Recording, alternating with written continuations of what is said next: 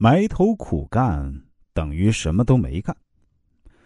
任何一位愿意自己在职业生涯中取得成功的人，都应该懂得如何在适当的时候使自己脱颖而出，并且不让自己的努力悄无声息，更不能让自己的努力显得可有可无。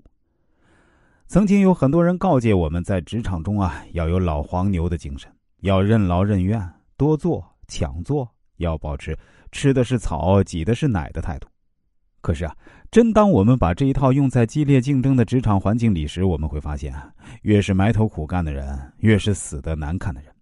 因为在我们埋头苦干的时候，尽可能有一些出色的上司会发现我们的努力，并给予我们相应的回报。但是啊，如果我们总是消极的等待公平的到来，总是期待自己的上司能够出色，并且能够始终关注自己的努力，那么我们就是把自己的命运交给别人，等待评判的被动之人了。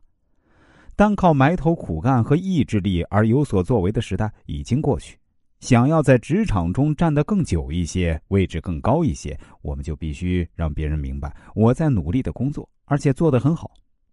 有人曾经总结职场经验说，在工作上你一定要让大家知道你做了多少事情，否则你所做的一切都是白费。这听起来很残酷，不是吗？事实上，在多数情况下，这是一个不争的事实。很多人默默无闻的为公司做了许多事儿，而且干的都不错。但是啊，当公司面临危机需要裁员时，他们却往往是首当其冲的裁员对象。职场是狐狸的天堂，兔子的坟墓。狐狸头脑敏锐，心思活泛，一旦让他们抓到机会，头疼的事情只能留给兔子。这很公平，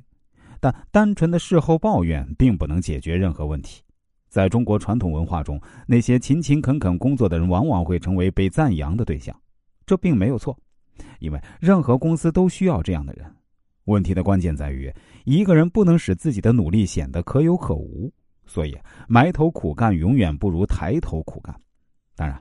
职位的升迁除了需要抬头做事之外，我们还需要成为一个对公司和同事都非常有价值的人，即抓住机会，扩大个人的影响力。因为在现代职场上，即使你是真金白银，但如果不把握机会自我营销，那么在别人眼里啊，你也是一堆破铜烂铁而已。举个例子啊，亚平是学平面设计专业的，毕业后一直在媒体代理公司制作部工作。刚踏入工作岗位那几年，亚平一直谨记父母教导，老老实实的做事，办公室的杂事儿抢着干。亚平这样的态度，为他在同事间赢得了好人缘也让他很顺利的度过了新人期。但是三年过去了，亚平却还在干着帮制作人员填填制作表、看看制作文件、播放效果等杂事。广告视频的构思、设计和制作的过程，从来都没有参与过。亚平很想发挥自己的专业特长，可是大家习惯了让他去帮忙完成那些简单的事情。所以，一些构思设计的讨论会从来没有邀请过他参与。一次，公司接到一个新的广告制作任务，制作经理要求制作部门的所有人员参与这次的构思讨论，包括亚平。可是，在开会的时候，制作主管却安排亚平帮忙接听电话，所以亚平对于这次任务的构思过程和设计制作内容还是一窍不通。